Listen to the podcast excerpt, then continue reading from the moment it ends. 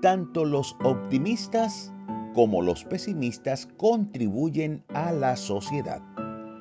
El optimista inventa el avión, el pesimista el paracaídas. ¿Qué te parece? Esta es una frase del dramaturgo irlandés George Bernard Shaw. Y me llamó muchísimo la atención esta frase por el hecho de que coloca a los dos, al pesimista y al optimista, como contribuyentes de la sociedad. Y la Biblia en su perfecto lenguaje también habla de los que inventan paracaídas. Estos vendrían a ser aquellos que evitan estrellarse contra el suelo en caída libre o los que evitan la ruina tomando las previsiones del caso. Por supuesto, la Biblia no menciona la palabra paracaídas y tampoco llama a tales personas pesimistas. Eh, los llama prudentes. Proverbios 22.3 en la traducción eh, viviente, nueva traducción viviente, dice así. El prudente se anticipa al peligro y toma precauciones el simplón avanza a ciegas y sufre las consecuencias. Eh, la versión Reina Valera 1960 dice, el avisado ve el mal y se esconde, mas los simples pasan y reciben el daño. Podríamos decir entonces, dentro del contexto, que el inventor del paracaídas, según la Biblia, no es ningún pesimista. Es una persona altamente prudente. Es aquel que se anticipa al peligro y lo evita. Claro que es inevitable enfrentar problemas a lo largo de nuestra vida, pero justamente por eso necesitamos la prudencia, vivir prudentemente. Eso es algo que se ajusta a la manera de actuar y de pensar de nuestro Dios. Recordemos el texto, dice, el prudente se anticipa al peligro y toma precauciones. En la vida hay que anticiparnos a las cosas, hay que prever y tomar precauciones. Y, continúa diciendo, el simplón avanza a ciegas y sufre las consecuencias. Así que no debemos cometer ese error de avanzar por la vida rozando los precipicios, caminando por senderos escarpados, montañosos, irregulares, y andar en aviones sin paracaídas. Eso no debe ser así. Debemos tomar precauciones y andar por el camino de la prudencia. Ya no porque somos pesimistas, sino porque nos convertimos en personas prudentes. Jesús nos dice en Mateo 7, 24 al 25, Cualquiera pues que me oye estas palabras y las hace, le compararé a un hombre prudente que edificó su casa sobre la roca. Descendió lluvia, vinieron ríos y soplaron vientos y golpearon contra aquella casa y no cayó porque estaba fundada sobre la roca. Pararse en la roca, en la firmeza de la fe. Y allí continúa diciendo eh, que quien no oye a Jesús es imprudente. Este es aquel que no toma previsiones y edifica su vida sobre la arena y su vida caerá cuando crezcan las aguas, cuando vengan las pruebas. Así que el llamado es a ser prudentes, a andar por ese camino que conduce a la paz y a la felicidad y sobre todo a la salvación. Ese camino no es otro que nuestro amado Jesús. Él nos dice en Juan 14, 6, yo soy el camino y la verdad y la vida. Nadie viene al Padre sino por mí. Así que toma hoy la decisión de caminar prudentemente y eso es posible andando en Cristo Jesús. Yo te invito a orar. Repite por favor después de mí estas palabras. Bendito Dios, hoy declaro que no solo quiero ser optimista, quiero también llenarme de fe y de prudencia. Hoy te recibo, hoy decido edificar mi casa sobre esa roca que eres tú. Decido tomar previsiones para mi alma y mi corazón. Tomar previsiones para ser ejemplo a los míos y al mundo. Ayúdame a cambiar todos mis pensamientos y a vivir según tu voluntad. Escribe mi nombre en el libro de la vida y dame en Cristo Jesús la vida eterna. Amén amén. Deseo cerrar con una declaración muy hermosa que está en Proverbios 2, capítulo 2.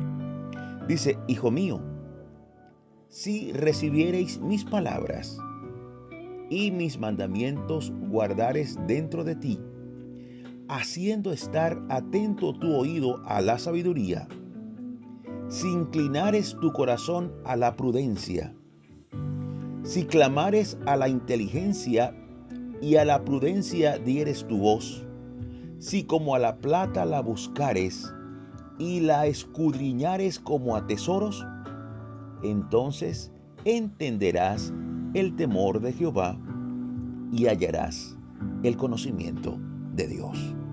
Esto es una delicia. Yo te invito a que leas este capítulo en su totalidad.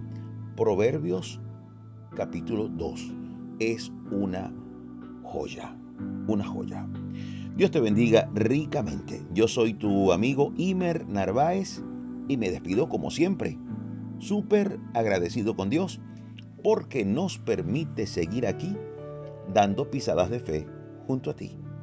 Hasta la próxima, Dios mediante.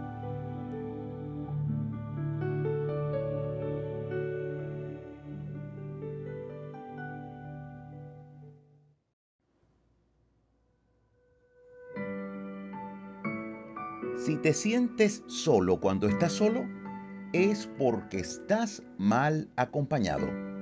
Esto lo dijo el escritor francés Jean-Paul Sartre. Mal acompañado.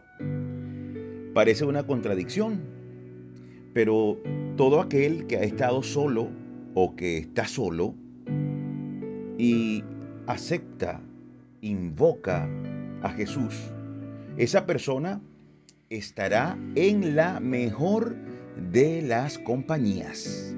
Jesús dice en Mateo 28, 20, enseñándoles que guarden todas estas cosas que os he mandado. Y he aquí, yo estoy con vosotros todos los días hasta el fin del mundo. Estoy con vosotros todos los días todos los días. ¿Y, ¿Y qué hay que guardar? ¿Qué hay que hacer? Obviamente, las ordenanzas de Jesús. Si Él dice, no robes, pues no lo hagas. Si dice, no matarás, pues ni pensarlo.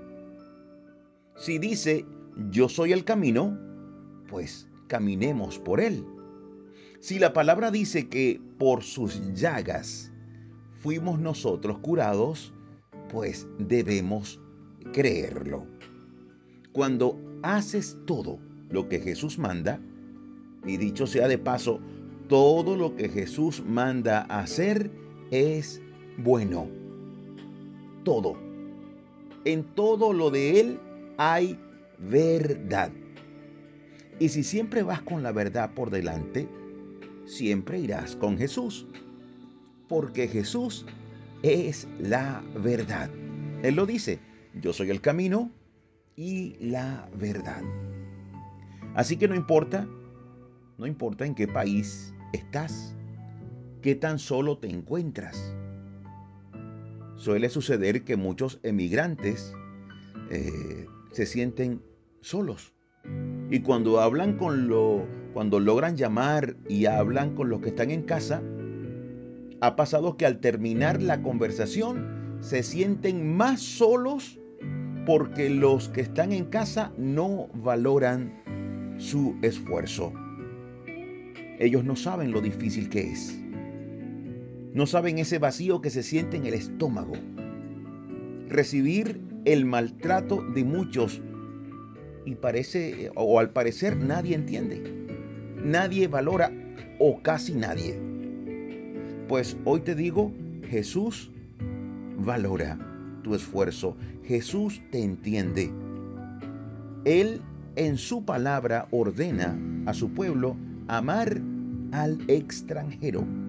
Levítico 19, 33 al 34 dice así, Cuando el extranjero morare con vosotros en vuestra tierra, no le oprimiréis. Como a un natural de vosotros, tendréis al extranjero que more con vosotros, y lo amarás como a ti mismo, porque extranjeros fuisteis en la tierra de Egipto. Yo, Jehová, vuestro Dios. Así que Dios está contigo allí. Dios ama al extranjero. Y si está fuera de tu tierra, Dios está contigo. No importa el país. No importa. También, por otro lado, si alguien está enfermo y aún estando en la compañía de muchos se siente solo, en total soledad, hoy te digo, no hay compañía como la de Jesús. Y yo deseo invitarte, invitarlos a que le digamos a ese dulce Jesús, quédate conmigo, quédate conmigo por siempre. Dios es fiel y cuando todos se han marchado, Él está allí. El salmista lo decía en el Salmos 27.10. Aunque mi padre y mi madre me dejaran, con todo Jehová me recogerá.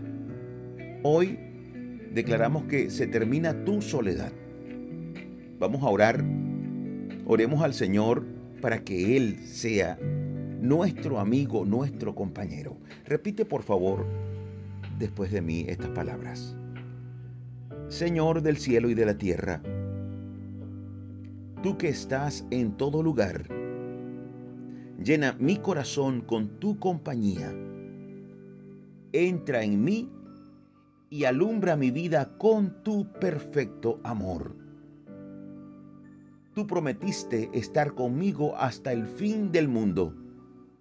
Yo hoy me abrazo a esa promesa y también te digo, quiero estar contigo hasta el fin. Lléname de tu alegría, de tu sanidad, de tu poder y de tu salvación. Te recibo como amigo, como Señor y como el Redentor de mi alma.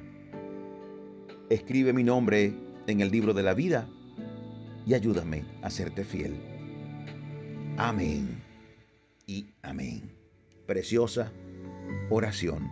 Por cierto, en San Juan 15:15 Jesús dice que ya no nos llamará siervos, sino amigos. Nos llamará amigos. Así que al aceptarle, te has convertido en amigo de Jesús. Deseo cerrar con la frase de inicio. Si te sientes solo cuando estás solo, es porque estás mal acompañado.